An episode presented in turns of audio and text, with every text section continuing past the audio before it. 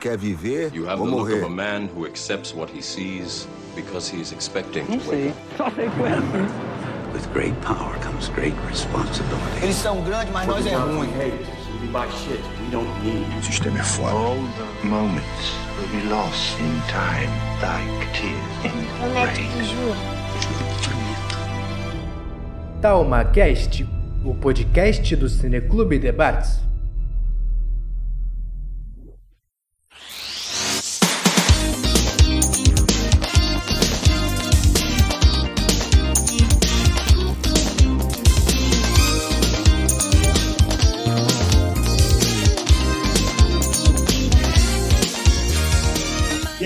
Sejam bem-vindos a mais um episódio do TalmaCast, como sempre, aqui, super especial, no Pod Studios. E hoje, recebendo o Eduardo Miranda, pai dos animes do Brasil, o responsável por mudar as nossas vidas, nós órfãos da manchete. Edu, muito obrigado por você ter aceitado o convite, estar conversando aqui com a gente, contar um pouco da história de como é que foi é, a relação com o Yu Hakusho, trazer para a TV Manchete, como é que foi toda a repercussão e como é que agora, às vésperas do lançamento da série na Netflix, como é que tá aí o coração na expectativa para poder ver essa obra que você chama de meu bebê e a gente também né, tem o maior carinho é, com você e também com, essa, com esse anime, assim como Cavaleiros, e você é uma pessoa especial pra gente por causa disso. Obrigado mais uma vez.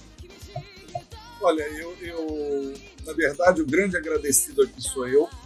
É, primeiro, pelo fã, né? Vocês terem feito o meu trabalho ter tido algum sentido, né? Naquela época, coisa que era uma, era uma empresa completamente quebrada.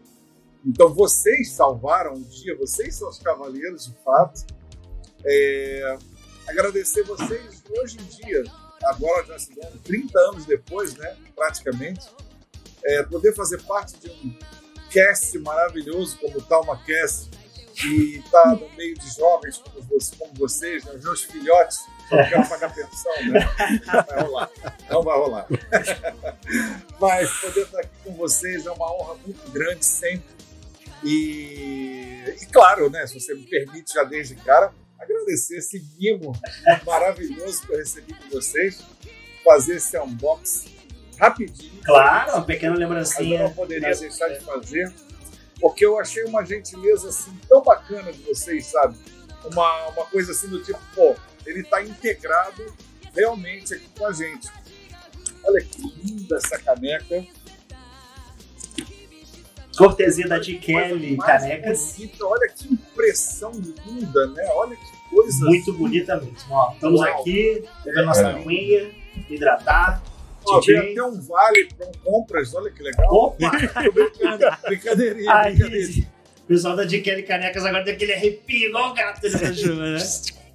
Muito bonita, gente. Muito obrigado mesmo, tá? Valeu demais. A gente que agradece, cara.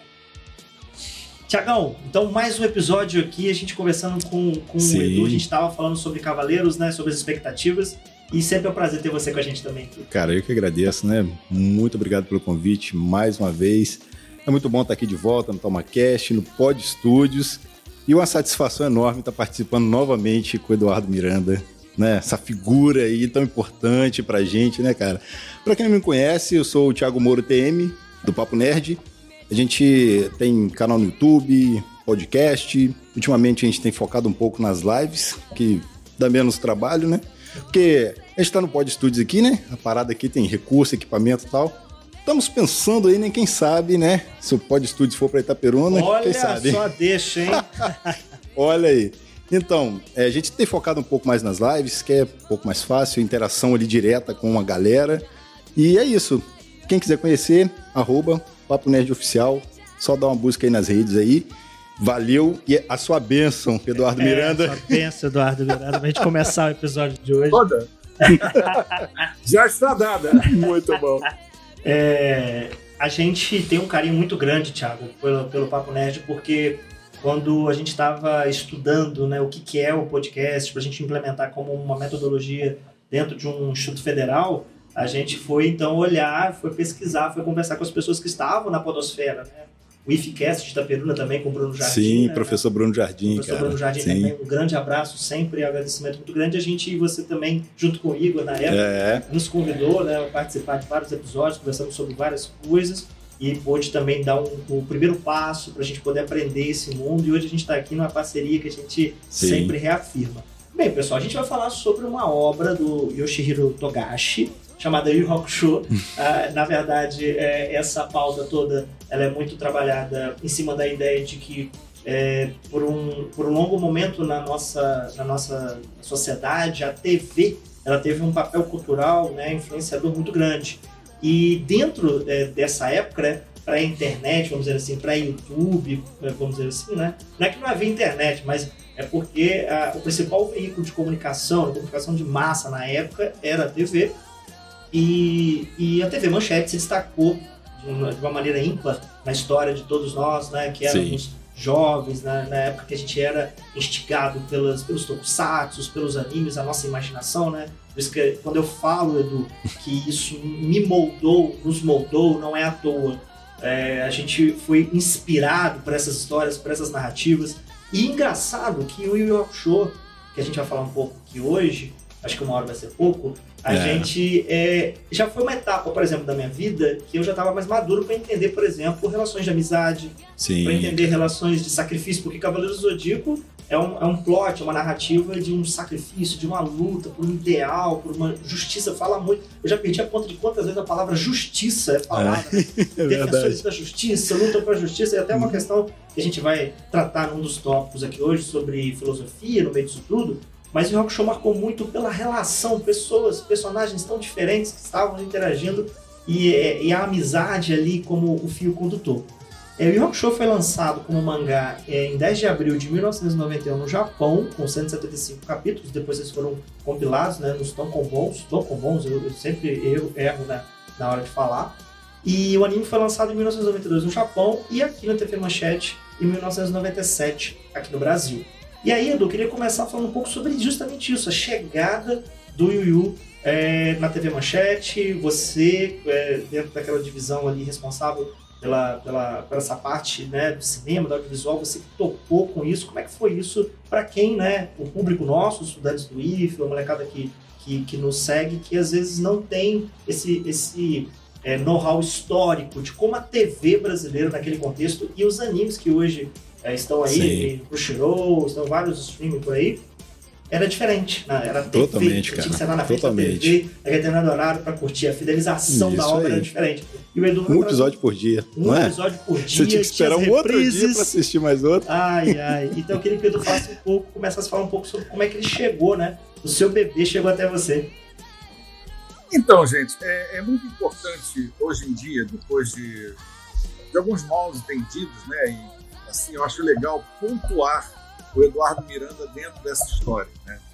Porque a TV Manchete é uma, era uma empresa enorme e é claro que o mérito de tudo que era exibido lá não é de uma única pessoa, né? É o mérito de uma equipe, de uma equipe que tinha ali o departamento comercial, que tinha a, a divisão de programação, que tinha direção geral, que tinha superintendência, que tinha os próprios donos da casa, que a manchete podia até não conseguir gerar a- a- o salário que, de repente, a pessoa realmente merecia, naquela época que eu entrei, né? Ou não gerar, mas ela tentava gerar a condição que ela pudesse para que você pudesse trabalhar. O que ela pudesse fazer, ela dava nesse momento. E isso eu estou falando já em 93, quando eu assumo a divisão de cinema. Então, para mim, foi muito importante é, poder estar envolvido nesse processo. Porque muita gente pontua da seguinte maneira: ah, o Eduardo é o pai dos animes no Brasil, foi ele que trouxe, foi ele que fez. Não, foi uma equipe que fez isso. Eu gosto de hoje em dia desmistificar um pouco isso, para não gerar confusão de gente que adora fazer confusão. Ah, a internet tá cheia de gente assim. não é? É. Então vamos lá, pontuando. Quando eu chego na Rede Manchete e eu começo como editor da programação, lá já existem os tokusatsu que todo mundo conhece, as séries animadas japonesas, né? as séries ao vivo japonesas. Jaspion, Giban, Jiraiya, Changeman, Maskman, Flashman, é, Cybercops, Patrine, é, Spilvan, Black Kamen Rider, tudo já está na casa. Os clássicos tokusatsu já está na casa. O tokusatsu da minha época, que eu escolho é Kamen Rider RX, Soul Brain e Spectre. São esses da minha época. E, claro, começo a trabalhar com desenho clássico, um desenho que eu tinha na casa. Não tinha muita coisa, estava tudo acabando o contrato. Consegui um contrato com a Hanna-Barbera, lá junto da direção de programação. Conseguimos um contrato de permuta sempre, né? É, e muita gente acha que permuta é de graça, não é de graça. Não é. Permuta é um contrato onde a TV paga o que ela tem de mais caro, que é o horário de televisão. Então, se você faz uma permuta com uma falência, você vai ter o tempo daquela falência no ar durante um bom tempo e você vai ter que ocupar isso. E isso é terrível numa televisão ainda mais frágil como estava a manchete quando eu assumo. E claro, assim, ah, você trouxe Cavaleiros. Não, não trouxe Cavaleiros. Quem trouxe Cavaleiros para o Brasil foi a Santoy. Né? A Santoy trouxe para o Brasil como licenciadora. Mas você trouxe para a Manchete. Não, quem trouxe para a Manchete foi o comercial.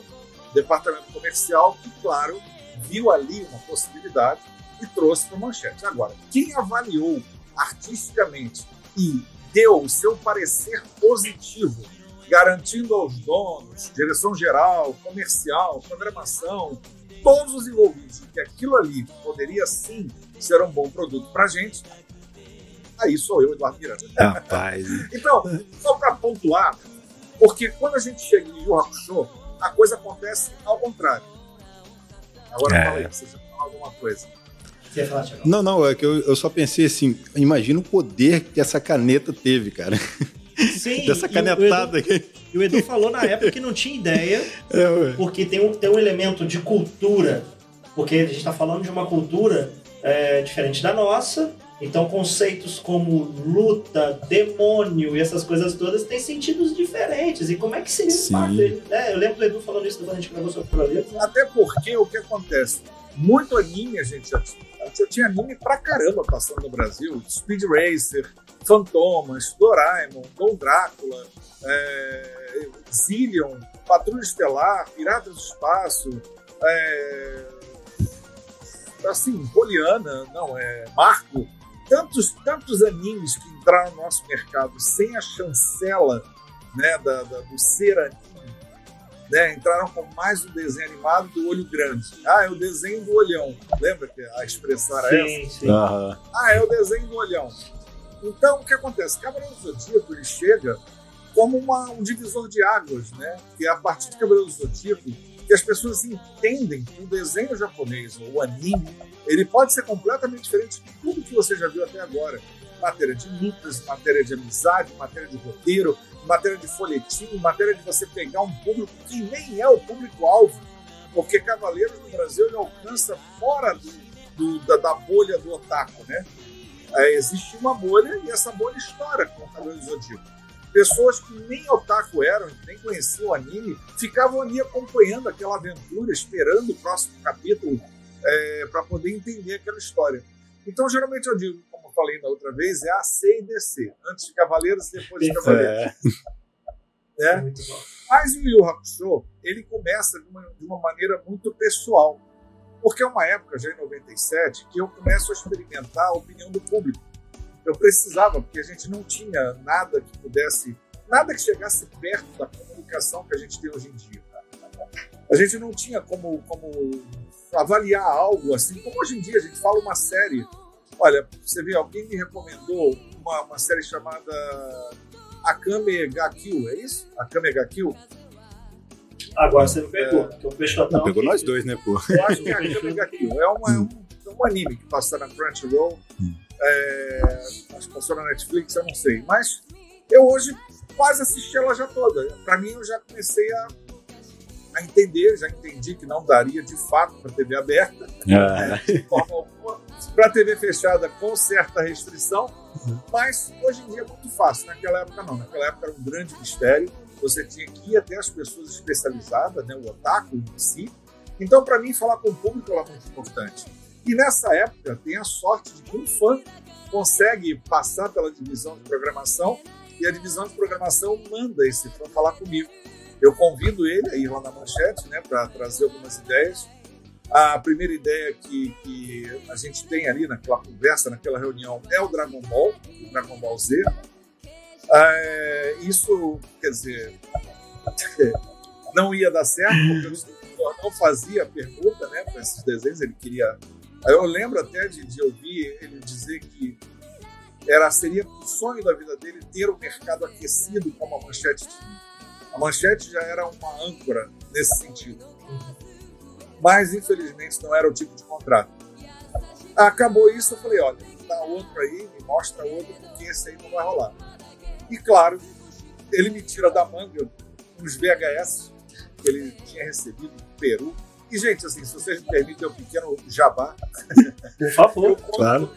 Eu, eu, tenho, eu tive a oportunidade de fazer uma gravação, e aí eu estou falando do meu canal no YouTube, de Televisão. Todos vocês estão super convidados a fazer parte dele. Vai ser um prazer para mim. E o episódio 100 do meu canal, ele é dividido em duas partes, onde primeiro eu entrevisto esses fãs e depois eu entrevisto o Marco Ribeiro e o Cristiano Correão, uh, e o e o Rien, respectivamente. E a gente fala um pouco mais sobre isso, mais aprofundado. Mas eu sei que aqui a gente tem um limite de tempo, então vamos fazer um resumo dessa história. então, o que acontece? Eu recebo essa fita, eu olho e falo, hum, isso aqui é o quê? Batalha de ioiô? Eu não sabia o que era. ah, não, porra, ele trabalhando. Não, é ioiô, não, cara, isso aí é outra coisa. Aí eu falei, mas peraí, cara, se não jogo inglês tá legal, entendeu? Tipo assim, cara. Uhum. Não, mas é. Não, isso aí não tem nada a ver com eu. Assiste, assiste pra ver se você gosta. Aí o garoto deixou lá as fitas, seis e pouco da tarde eu comecei a assistir. Cara, era nove da noite, eu não conseguia parar de assistir aquilo. Eu e, e tá em assim, japonês, cara, né, cara? Áudio japonês, tudo. Era muita coisa entre. Não, ele veio em espanhol. Ah, ele veio em espanhol. Ah, é, sim. porque ele tinha recebido essas fitas do, do do Peru. Uma história assim louca. Tá tudo lá no canal, se vocês quiserem, tiver curiosidade, se aprofundar nisso, uhum. tá tudo lá. Mas, é, então eu assisti essas fitas e fiquei muito impressionado com aquilo.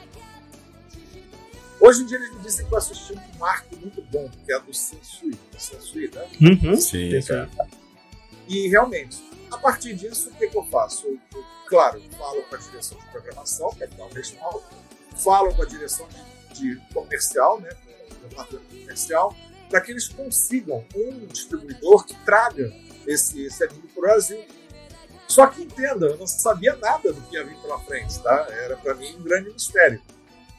Claro, volto a dizer, contatos com, com especialistas na área, como meu grande amigo Sérgio Peixoto, editor da revista Max, lá em São Paulo, na época, ele, cara, ele praticamente eu peguei ele, botei ele na rédea curta, eu disse, cara, você vai me dizer o que tá rolando. Me fala que essa história é isso, isso é impróprio, isso não é impróprio, você tem que me dar a guia. Aí o cara foi me dando a guia, foi dizendo, não, porra, a maioria do sangue é roxo, é verde, é fantasioso, tem umas brincadeirinhas, mas nada muito sério. Eu falei, ó, cara, isso aí tá maluco. Essa história é muito engraçada. É. O, o, Edu, ah, eu vou fazer um mexão dentro de nós aqui, né? O Edu contou uhum. essa história no nosso TomaCast número 29.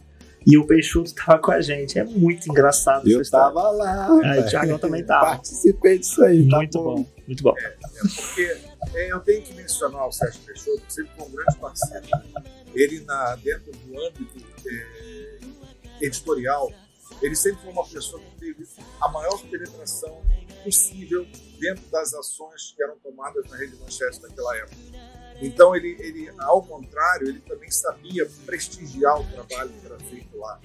Então, para mim, já ser sempre uma pessoa muito especial, que eu sou muito grato a ele, porque não havia como você levantar, não havia internet, não havia é, como a gente tem hoje em dia, né? Não havia um telefone, não havia nada.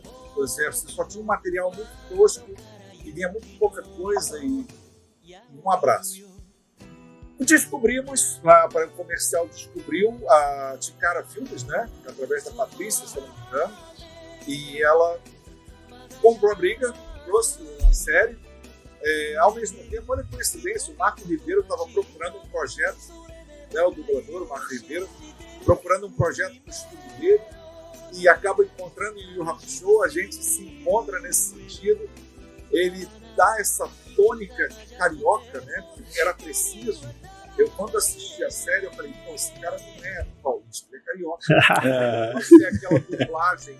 Não, eu digo assim, não, pelo amor de Deus. Não, não, a gente entendeu, a gente entendeu. Adoro paulista. A gente entendeu. Mas, é, entenda, a dublagem paulista ela é muito engajada, ela é muito séria, ela é muito, a, por mais que ela queira ser descontraída, fica um pouco difícil, até pela regionalidade. Uhum. Existem alguns termos que ele não, ele não pega no geral, entendeu? Já o carioca não, ele tem essa coisa meio. Des- descolada, parece né? acaba É. se centralizando dentro da. Então o Marco Ribeiro fez um trabalho de gíria. Gíria, isso que eu ia falar.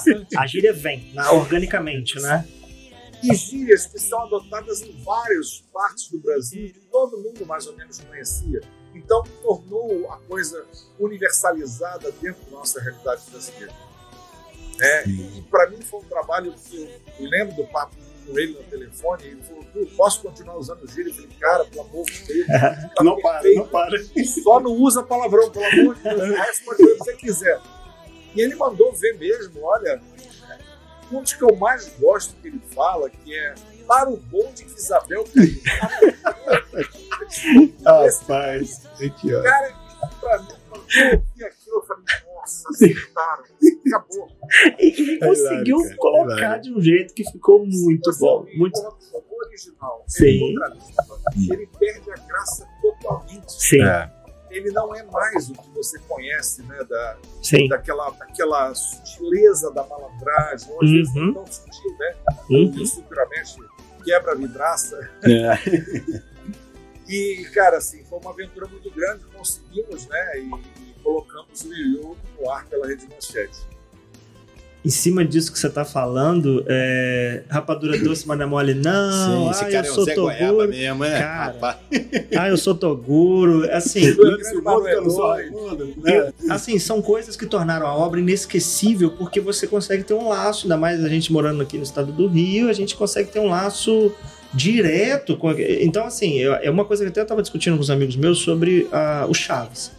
Você escuta também Chaves e Chapolin no original do espanhol, você tem uma outra experiência da coisa. Tudo bem que você está mais velho, você tem uma Ah. relação, uma memória afetiva com aquilo. Assim como a gente também tem com o Yu Yu e com, com Cavaleiros. Mas com o advento né, do DVD, com o advento de, dessas obras chegando, inclusive é, pra gente, né, home video, assim, com, com áudio em japonês e, e legendado, você percebe o quão a dublagem foi fundamental pra você ter o, o- uma, uma. Ah lá, tá bebendo? A conexão com a obra, A né, conexão cara? com a obra pela Isso dublagem. aí, isso Então- aí. Marcante, né, cara? Totalmente. Uma das coisas que marcou o Yu Yu Hakusho é a dublagem, né, cara? Sim. É. É, não só marcou como fez escola, né? Você tem Sim, depois daquilo ali, né? né, Vem o One um... Punch Man, o One Punch Man é totalmente Sim, assim. sim. É, é- é- parece que a fórmula de Yu Hakusho aplicada e o One Punch Man. E isso é muito. Fala, o, o do. Pode falar. Não, é, é, exatamente. Eu só estou corroborando. É realmente a- a- essa, essa escola que foi feita a partir do rock show, ela que não virou só um trabalho, mas uma tendência, né? E acaba virando um case. Quer dizer, Sim. como essa dublagem determina a, como a dublagem pode, de fato, mudar o caminho de um produto. É, Tanto que o dublador passa a ser celebridade. É verdade, cara. E o interessante também é que a maioria dos animes, eles vinham, por exemplo, pela Gota Mágica. Né? E esse aí do Marco Ribeiro veio Audio News, né? Audio News, se não me engano, né, cara? Uhum. Então, assim, você sente a diferença, né? Sim, sim. O Yu aqui, o nosso bolsista, né, o, o faz tudo do nosso projeto, ele falou que, né, ele resgatou um elemento interessante, que o anime popularizou a palavra chupacabra. Rapaz, era essa época, né, cara? Cara, No Domingo Legal, você estava assistindo Domingo Legal, É, o falando do chupacabra. Na segunda, você assistiu o anime e Rapaz. ó, chupacabra. Corremos chamando... Gente, olha, é assim, obviamente, a, a molecada que, que curte hoje anime e não tem essa, esse laço, né? é, talvez não vai entender muito do que a gente tá dizendo, mas é, foi um episódio histórico muito importante dos animes da TV brasileira que a gente faz questão, nessa linha temática do Tomacast sobre cultura e sociedade, de resgatar. Porque você tem toda uma geração né, de, de fãs de rock show que agora são pais, que é o nosso caso, Sim. e a gente leva isso com a gente porque é muito. A gente, gente, a gente chora vendo. Tem, tem uns episódios de Rock Show, cara, como por exemplo, é um episódio que me. Nossa, uma cena. Agora a gente tem que começar a, a É, soltar vamos aqui, né? destrinchar aqui. Que é a cena do, do velório do Yusuke, né? E o Coabra. E é no começo. Aquilo ali, a dublagem, cara, aquilo é muito forte. Não, não, aquela coisa toda. E eu tô muito curioso pra ver. Quando chega o Coabra, né? Isso, Isso, cara, é isso, aí, né? Ele, maldito, Isso. seu maldito, Exatamente. levante, venha lutar comigo. Aquilo é muito. Porque É eu nunca dramaticidade, Exato. Exato. Porque eu nunca tinha visto aquilo é, no, no- no- em anime. No caso, é, né? Não, cara, assim, assim, a mãe dele, bêbada, fumando no Uhum. canto da sala. Uhum, Isso até então, cara, Uhum. assim, tipo, oi, uhum, isso pode? exatamente. Exatamente. Levantando a saia da garota pra ver a. Quebrou muitos paradigmas. Que-? Exatamente, porque é, é, é, isso é uma das coisas que você, inclusive, é, comentou até que sobre Detonator Ormo, né, sobre algumas obras que te deram um pouco de trabalho. Você vai contar o caso né, do Kazemaru pra gente aqui também. Então, é, que, que isso tudo é, tem a ver com essa diferença de cultura, diferença de, de, de sinais, de signos, né? Diferença de, de Símbolos, né? Tal. A É. linguagem a linguagem. é completamente diferente. O Ocidente e o Oriente tem um abismo gigante. Exatamente. É, por exemplo, para eles, tratar assuntos da Igreja Católica, eles não têm assim, pudores e. É, para eles, é como é qualquer outra religião. Tem. Uhum. Para nós, não. Já pega pesado. Uhum. Por exemplo, o trato com uma Bíblia, o trato com um terço, o trato com uma feira, o trato com Uhum. um padre, com a Uhum. igreja, com Uhum. dogmas. A gente tem que ficar muito atento a isso. E Uhum. lembro que era uma época que não existia classificação indicativa. Uhum. A televisão era um ambiente selvagem. Você tinha apresentador chutando anão, você tinha mulher sushi, você tinha banheiro, Isso do Ninho Tinha horário, banheiro do horário Gugu, livre, tinha né, horário Eduardo? po- popular, você tinha o Damme se esfregando na Grécia e ficando demonizado. né. Então, é tipo assim. é, eram, eram tempos selvagens. É. Porém, o que acontece? Aí vem o critério né, do profissional. Para mim era meio óbvio que eu não poderia deixar passar certas coisas. Eu deveria amenizar certas coisas. Só que o, o show nunca me mostrou nada que justificasse isso. Até porque a dublagem, volto a dizer, ela tratava de amenizar isso. Ela, ela não tornava sujo, feio. Ela tornava engraçado. Uhum. Então, assim, eu não lembro de ter cortado absolutamente nada de Yorkshire. Eu não me lembro de ter feito cortes é, significativos, a não ser a tal da, da cruz do Casemiro.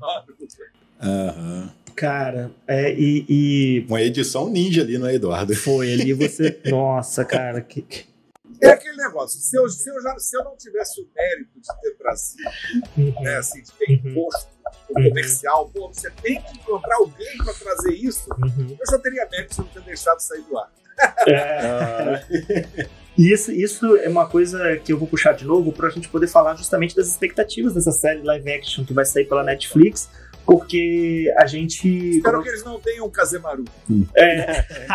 Pode tirar ele. Eu acho que eles vão é, dar uma repaginada na narrativa ali, porque pelo trailer, né, você vê elementos, você vê, já vê o Bui, já vê o cara azul, já, Já. vê o Toguro, você Hum. já vê ali um contexto, né, e, e que, que a gente entende, e é isso que eu quero até discutir com vocês aqui, é que a licença poética do mangá, né, até porque o mangá também de Yu Hakusho é bem diferente também em vários aspectos do anime, mas a licença poética do mangá, do anime, do live action, ele, ele, eles não, não se batem muito. Então, às vezes é um- uma, uma fórmula, uma, uma- um elemento estético que casa melhor com uma forma de arte, enfim. E, e eu, né, É o problema da linguagem. Desculpa te Não, mas isso volta a bater na tecla. É a linguagem. Uhum. Você tem uma linguagem para mangá, Uhum. você tem uma linguagem para desenho animado anime, e agora vai ter que ter uma vantagem, uma, uma linguagem para filme, para filme com atores. Uhum. E eu já ouvi de fonte segura que o tom dessa série está dark. A comédia mais, não mais sombrio, né? é sombrio. Somente Ah. no TalmaCast você vê informação em primeiro lugar. Aqui, ó. Privilegiado, Isso aqui informação. é. Eu estou até, inclusive, muito empolgado em saber disso. Olha lá. De Kelly Careca. Olha os Então, estúdios o que acontece? É a fonte segura, segura, segura, bem segura, que já viu, né? E por causa do seu trabalho, óbvio. E digo, é, a série não está para brincadeira, ela está para um tom dark, ela está para um tom assustador, ela está para um tom muito tenso. Uhum. Claro, deve ter suas salpicadas de, de momentos de quebra de tensão, né? Uhum. Como todo produto tem, mas quem espera ver espelhado na série ao vivo o anime, não vai ver. Uhum. Vai ver a parte dark dele. Uhum. E isso eu acho bacana, porque mostra que quem adaptou pensou para adaptar. Uhum. Eu Perfeito. dessa. Eu, eu senti isso, agora você falando, é, na cena do trailer, quem não assistiu o trailer, gente, dá uma conferida, principalmente é, a- o, o Edu assistindo o Isso trailer, aí. que é emocionante. Eu me emocionei, eu me com emocionei, ele, se cara, você- você- cara. Nossa, você não tem Tava ideia. preparado para aquilo. Você não, tem, você não tem ideia. Você não tem ideia de como é que a gente se emocionou junto com você ali. Porque é, o Yusuke, ele tá na maca, ele tá ensanguentado, cara. É, ué.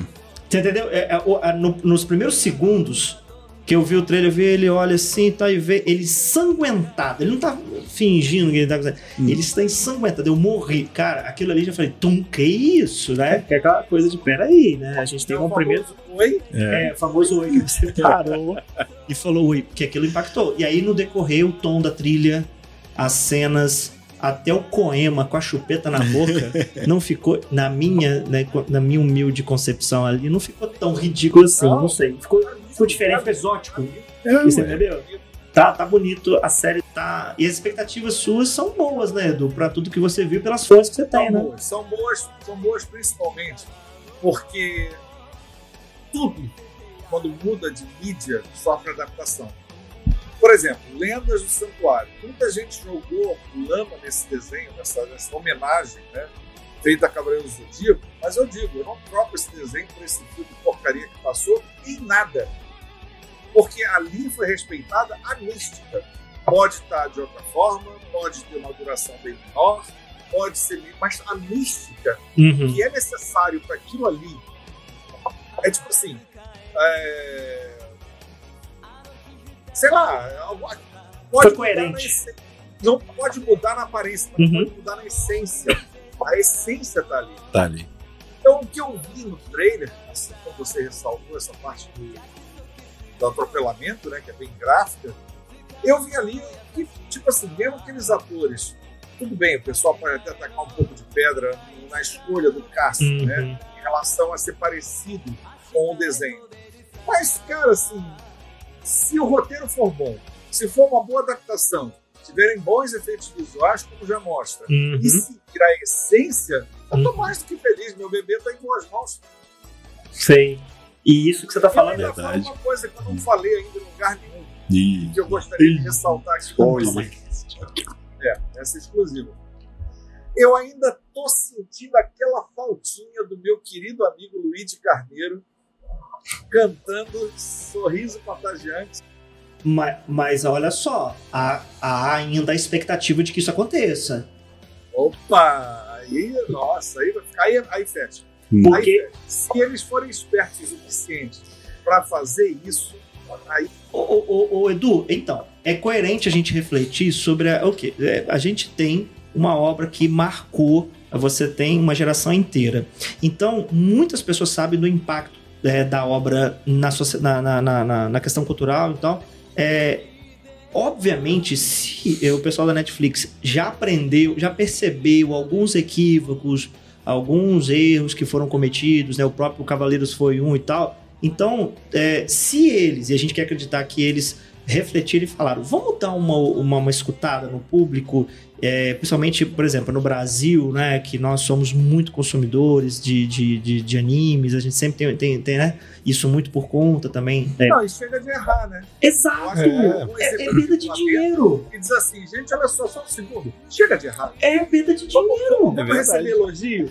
Exato! Cowboy Bebop, por exemplo, foi um, foi um case de, de, de, de, de, de fracasso ali e tal, não sei o quê. Então, assim, a Death perspectiva. Note, É. Death, Death Note, Note também, cara, é dinheiro, dinheiro.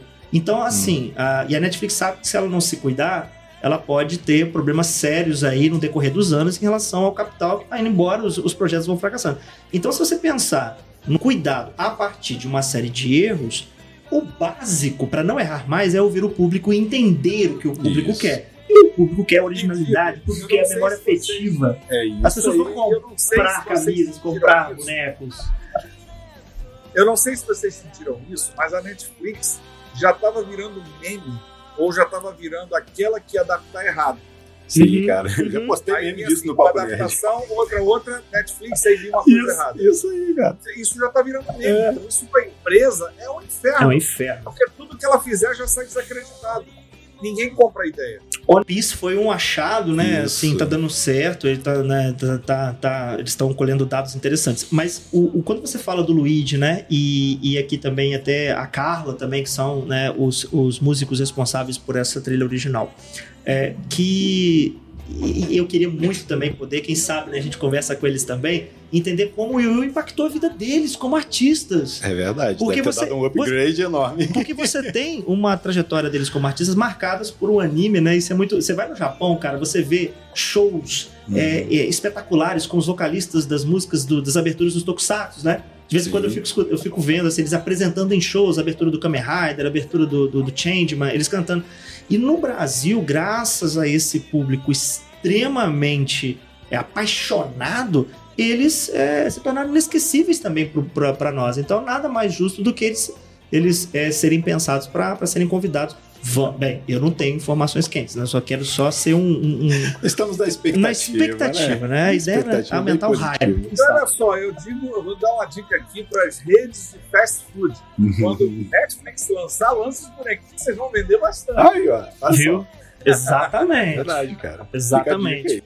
E, e a gente tem todo o, o- hoje um- uma dinâmica do, do- dos colecionáveis, né? Que, é- que é, você tem um, um, é, um mercado que cresce É um mercado, é um bastante. mercado. É um mercado Sim. muito lucrativo. Teve a pandemia, ele não deixou né, de, de- de produzir, desenvolver. Então, assim, a Netflix também deve estar de olho na, na- nisso.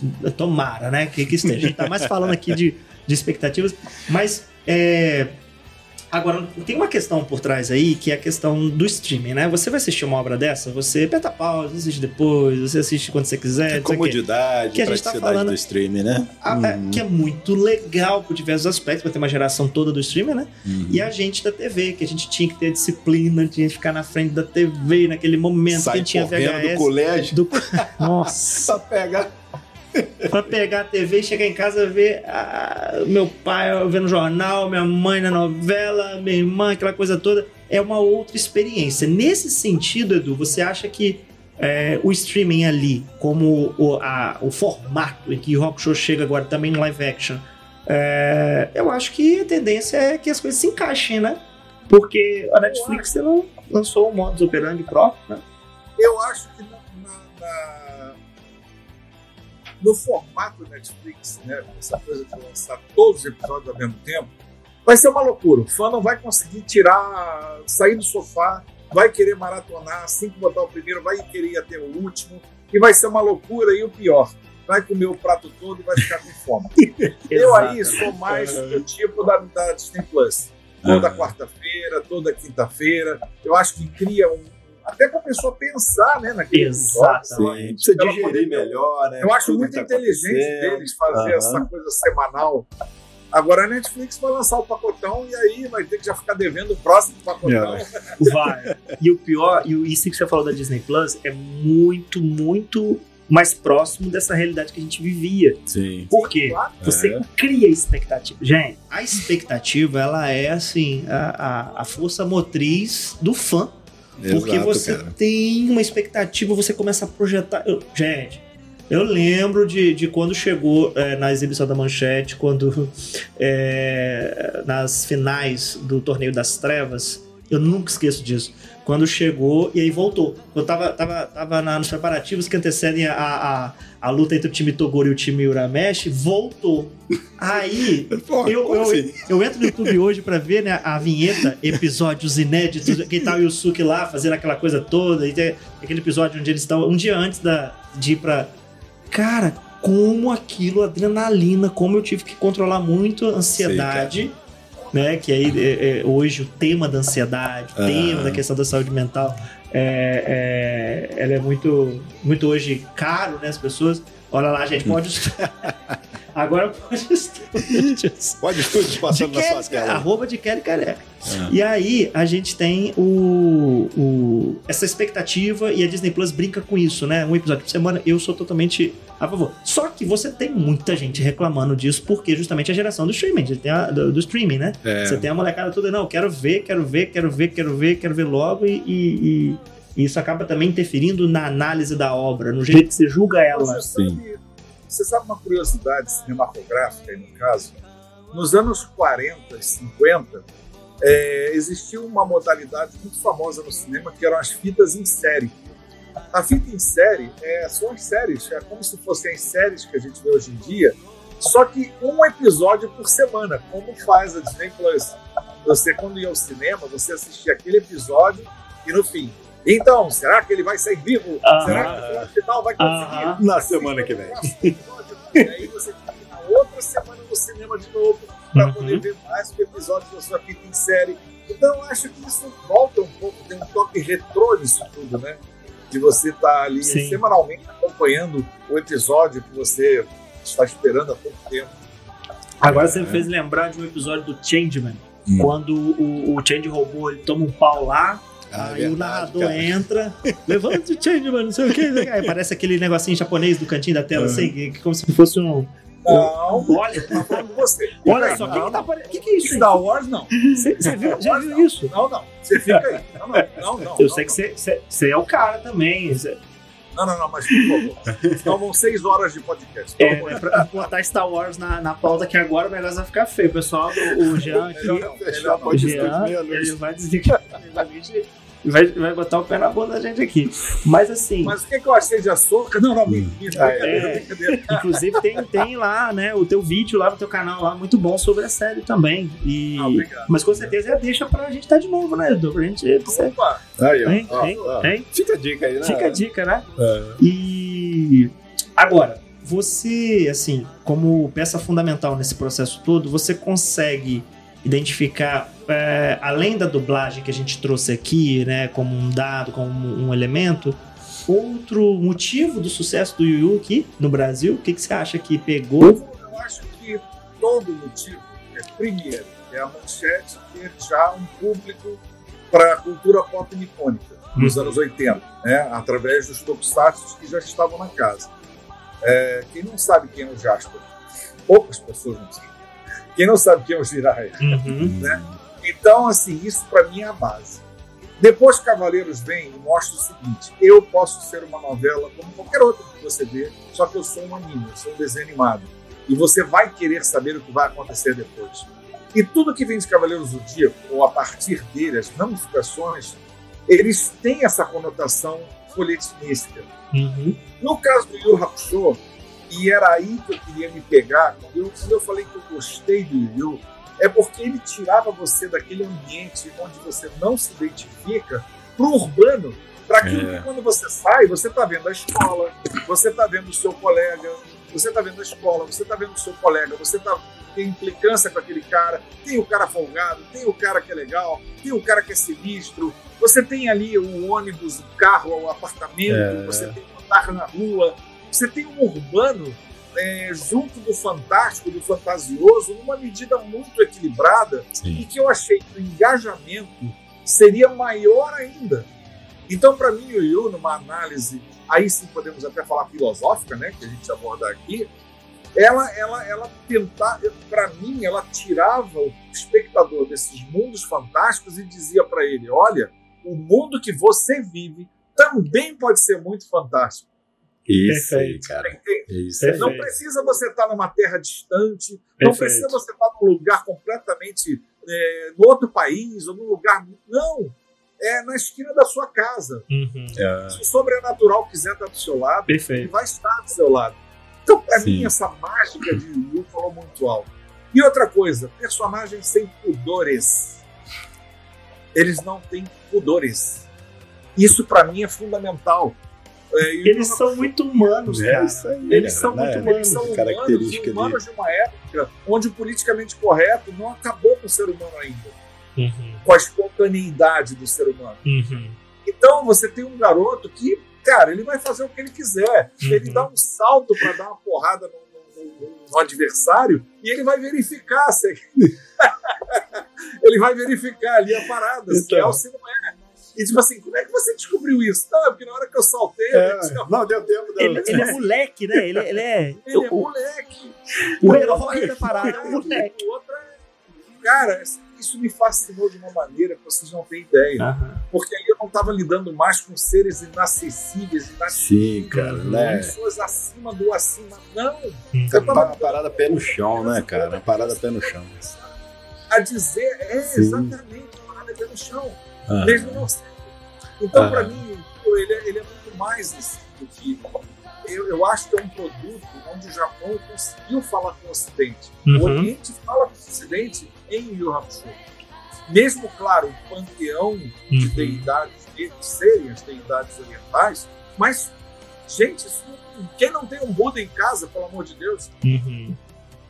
sabe assim? Sim, nunca entendeu alguma coisa de, de- uma religião? Claro, você não vai ser igual como Samurai Warriors, que é, Uhum. é totalmente dentro da, da, da, da cultura edo japonesa, né? uma Uhum. coisa muito mais é, imersiva. Mas o Yu Hakusho ele conseguia se universalizar através da, da- da- do senso comum entre os personagens. Como a Uhum. gente bem estava lembrando, o velório do Yusuke. Sim. O que, que é mais humano que aquilo? Uhum. O adversário dele, o rival cara. dele. Tinha, tem muita coisa em- em- em- embutida ali na- nessa cena, cara. Isso é uma coisa que eu fui crescendo, fui entendendo, depois fui fazer filosofia que eu fui entender algumas coisas ali. Tiagão, o que, que você acha nesse- nessa questão? Que eu vou, eu vou aproveitar o gancho filosófico que o, que o Edu trouxe, mas o que, que você considera como um desses motivos pro sucesso do Yu? Pelo menos pra você, falou, cara, isso aqui Cara. me pegou, isso aqui me fisgou em Yu Yu. Ó, somado a tudo isso aí que a gente já conversou, eu acho que o, o- o contexto ali de um drama familiar na obra. Uhum. Porque Uhum. o Eduardo mencionou a parte que a mãe do Yusuke Uhum. é uma beberrona, tá fumando.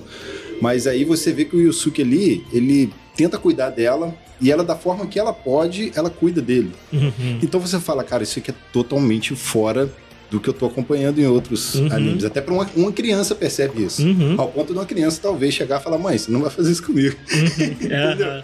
Mas assim, é uma coisa que toca muito. Sim.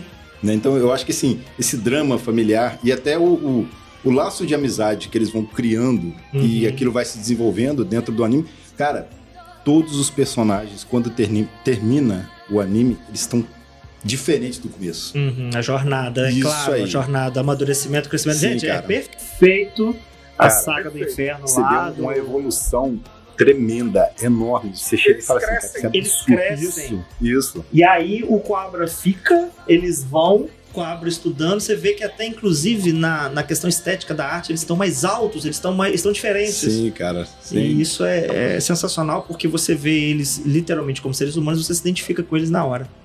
É E, verdade. na verdade, você tem dois seres humanos e dois seres fantásticos, né? Isso, que é o Kurama e o Você tem o Cobra e o Yusuke, você Uhum. tem o Riei e o Kurama. Uhum, Então você vê que há uma homeostase, há um equilíbrio entre Sim, eles. uhum, Aqueles que se achavam o máximo do máximo começam a mostrar falhas. uhum. E aqueles que eram falhados começam a mostrar dignidade, é, Uhum. atos heróicos. Então é tão bonito isso, né? Você Uhum. vê que, uhum. é, nossa, eu sou um fã, não adianta. eu sou muito fã. Sim, cara. sim. E outra coisa também que eu acho que cabe a gente acrescentar aqui no papo, essa parada do, do mito do protagonista, né? Ah, o protagonista ele tem sempre que ganhar, ele tem sempre que vencer. A gente tinha o Seiya como um referencial.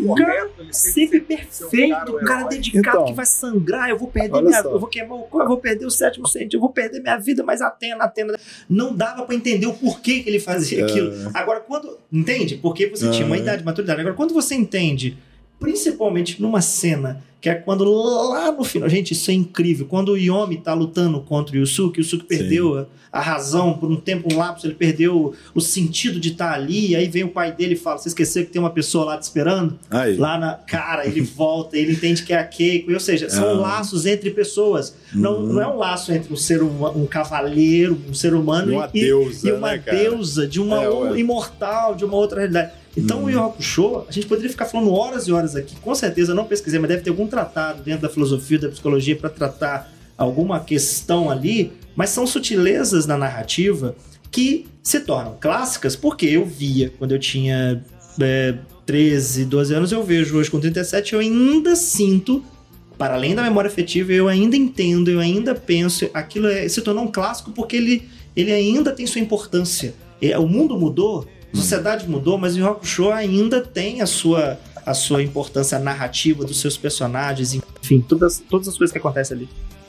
Até porque ele segue a jornada do herói easy as Y. Uhum.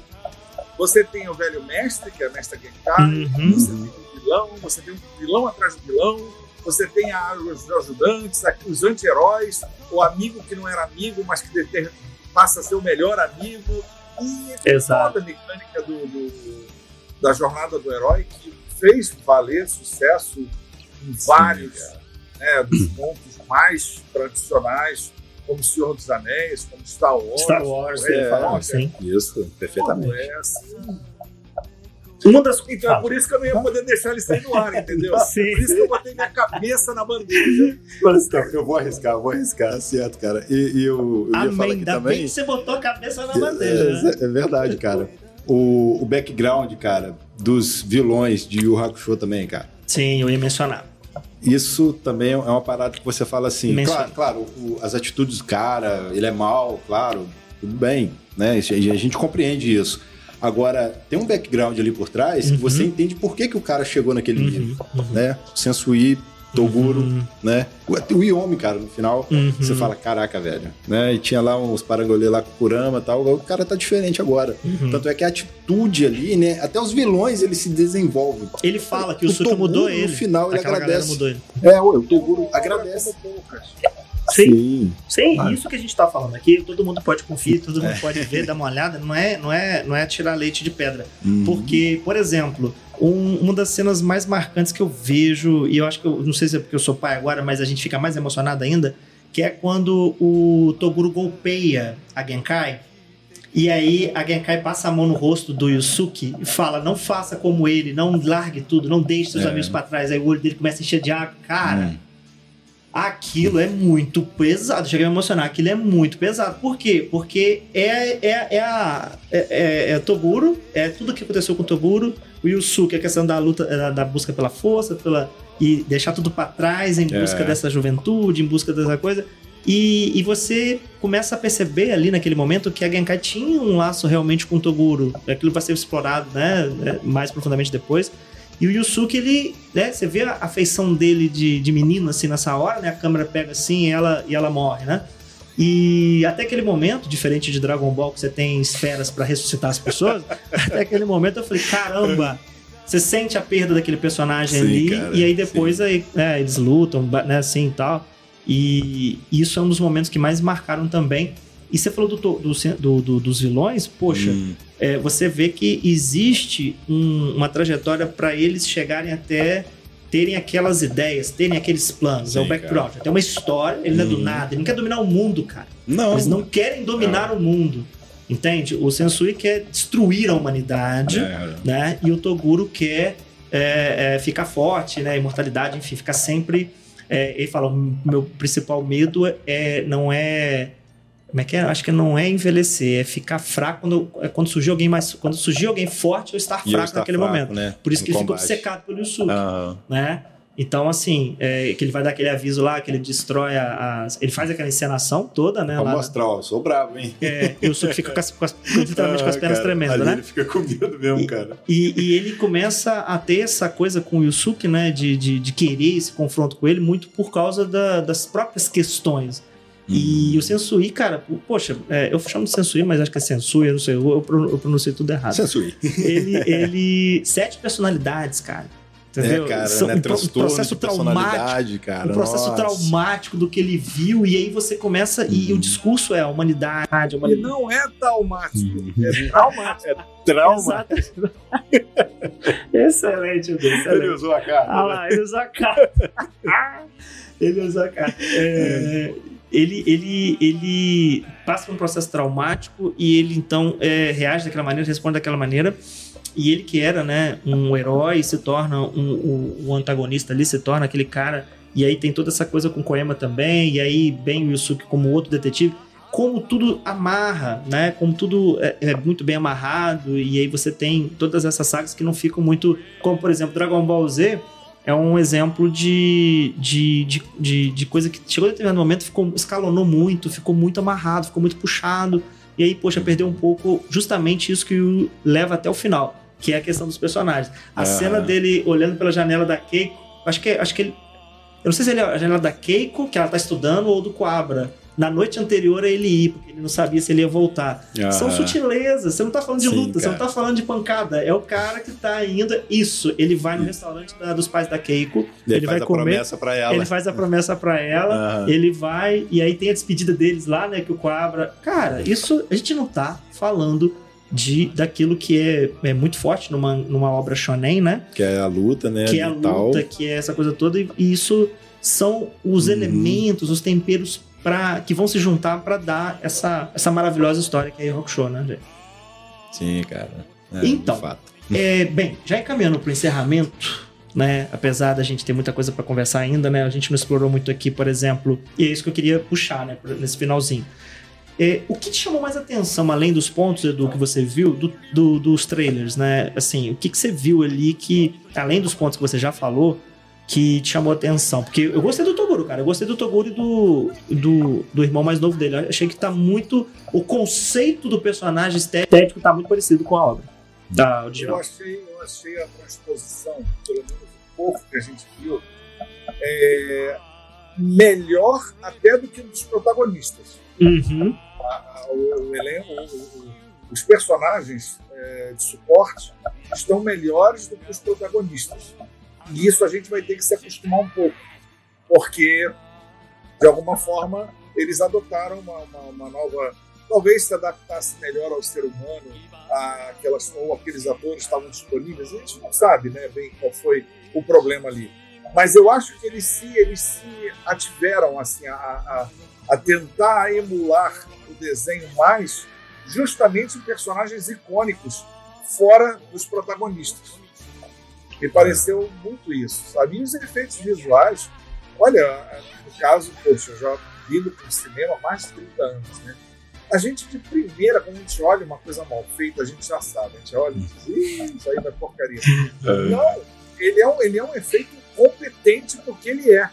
Eu achei muito competente, o pouco que foi visto, eu gostei bastante, eu achei muito interessante. É, passou uma certa credibilidade ali, né, cara? Sim. Verdade. Né? Outra coisa, o figurino, gostei do figurino, Uhum. eu vi pelo menos um pouquinho, porque entenda, gente, é muito pouco, e ainda mais ruído de Uhum. emoção, fica Uhum. difícil Uhum. você é, é, Uhum. tentar se separar. Racionalizar. É. Eu acho que dia 14 vai ser um grande dia, porque 14 de dezembro, né, quando estreia, porque a gente vai ter acesso a isso e eu acho que muita coisa a gente ainda vai ter para falar Uhum. sobre o Show, a versão da Netflix. Perfeito. E antes que eu passar pra você, Tiagão, pra você também né, trazer suas últimas considerações aí desse bate-papo, é, tem uma cena no trailer que marcou muito, que é, Hum. eu não sei se é uma pessoa possuída Hum. ou é, né, um... um- Ah, sim. na, na, na janela, assim, "Ah, rapaz, eu falei, cara, olha, olha, olha o tom, né? Eu acho que esse foi Então. o objetivo deles, né? Além do, do Eu estúdio que eu falei, falei. é nada. Foi chocante ver que parecia que tava vendo o filme do Exorcista. Vai, É, vendo assim, eu falei, sim, cara. caraca, Ele ele. falou, peraí, mas quando que foi isso, né? Você chega até pra Sim, tentar imaginar. quando isso aconteceu, É. eles estão emulando. Vão ter diferenças na narrativa, Sim, mudar. cara, né? sim. Porque, vamos lá, agora eu tô pensando aqui. Tudo bem, pode ser a maior viagem que eu tô fazendo aqui agora. Mas mais ou menos fica batendo com o sobrenatural. Os caras, Sim. eles são agentes que controlam demônios no universo, né? Entre Sim. universo e. Então, tipo assim, né, se eles jogam pro tom pesado de terror, quanto mais terror você botar ali, melhor. Não tem problema. Faz sentido. Concordo. Faz sentido.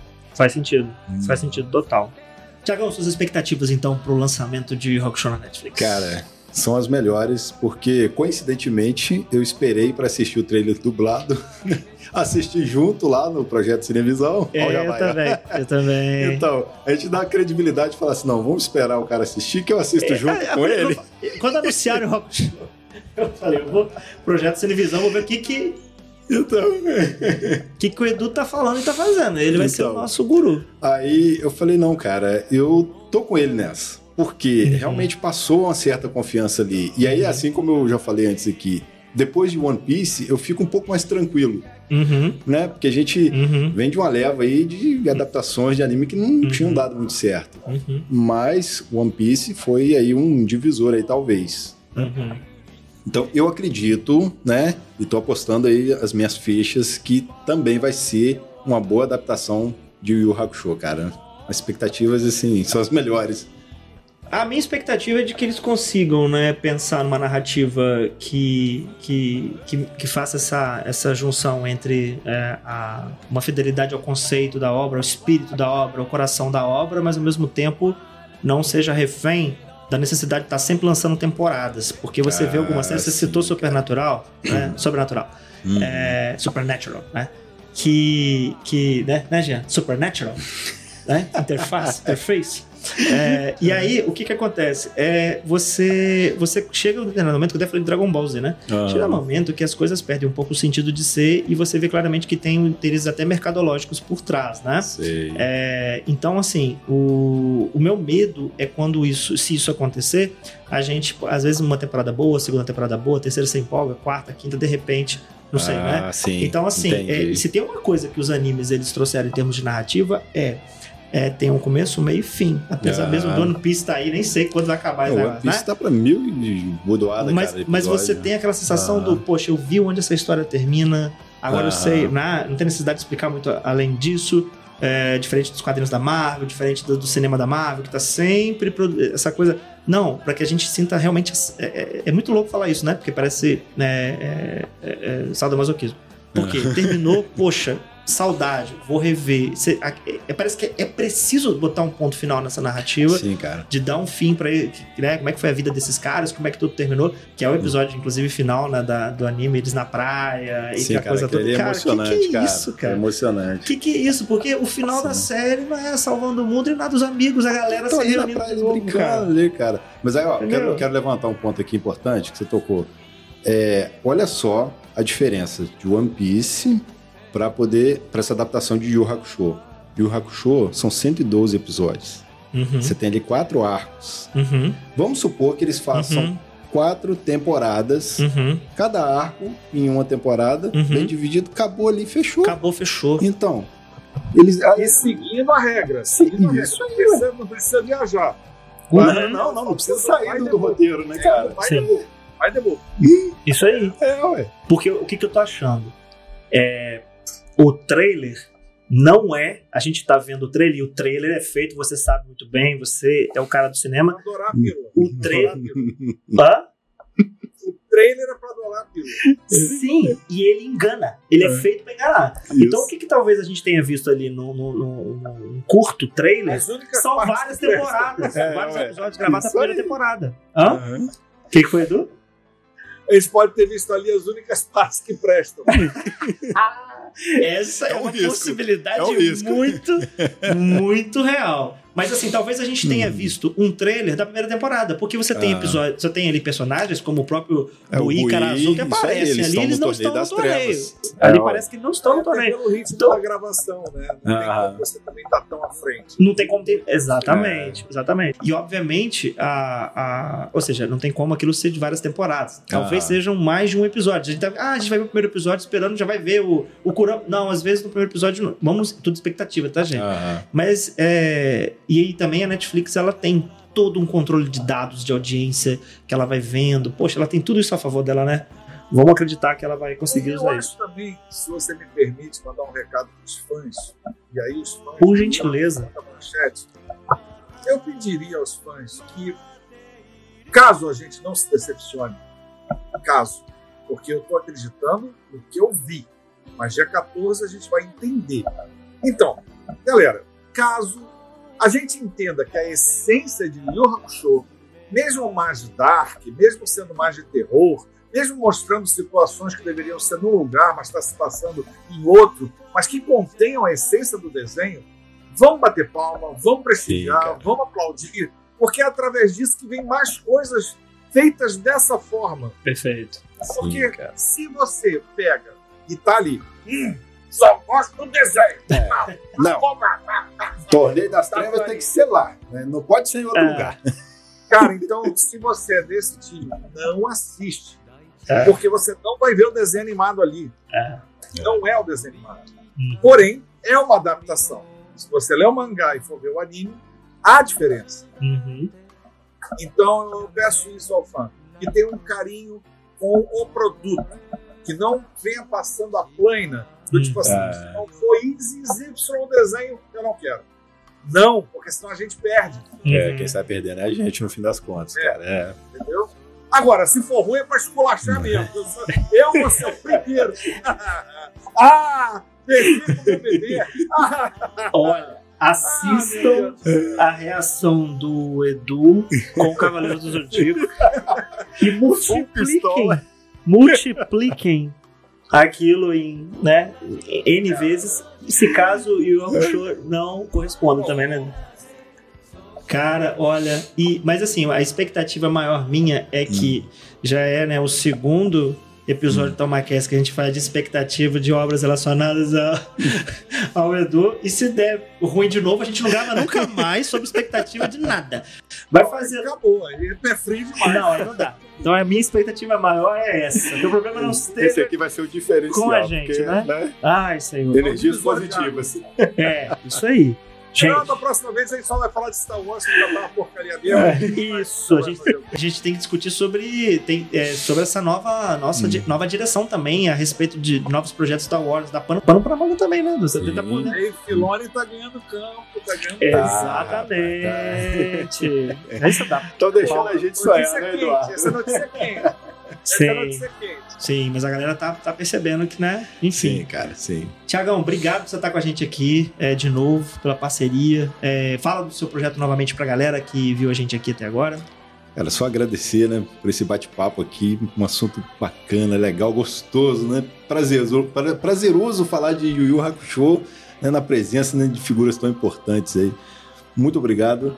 E quem quiser conhecer um pouco mais, né, do Papo Nerd, só ir na arroba Papo Nerd Oficial nas redes, podcast, live, canal no YouTube.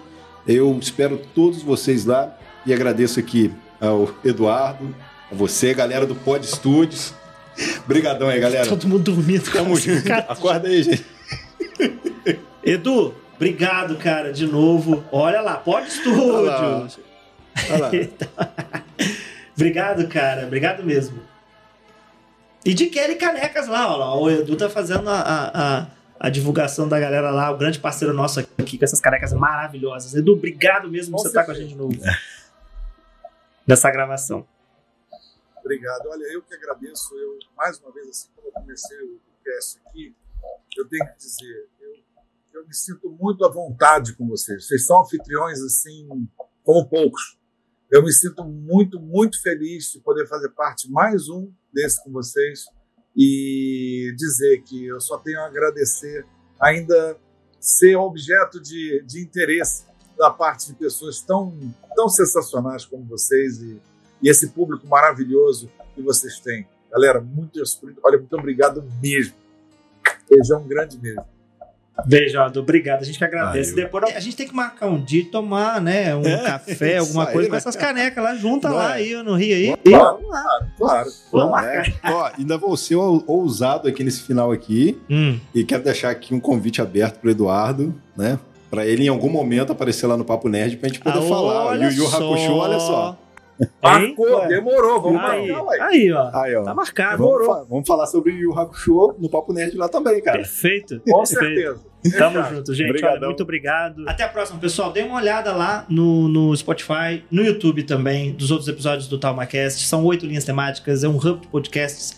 E a gente fala sobre tudo e a gente espera vocês lá. Se inscreva no nosso canal, faça aquelas coisas todas, né? A gente ainda tá pegando o jeito. Agradecer o Pod Studio, são eles que estão. O Alessandro, o Jean, que tá ali Toda essa pescando. galera tá ali. pescando, É, coitado. Até a próxima, gente. É isso. Valeu!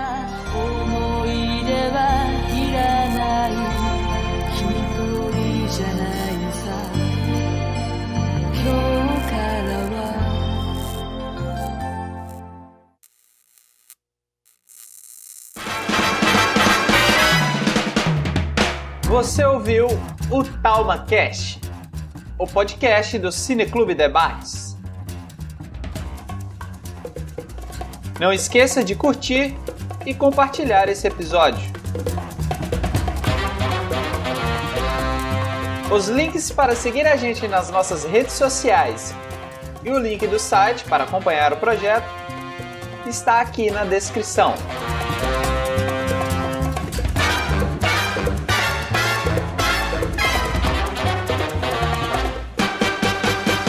Quem assina essa edição é o William Gil, que no caso sou eu, ou Will.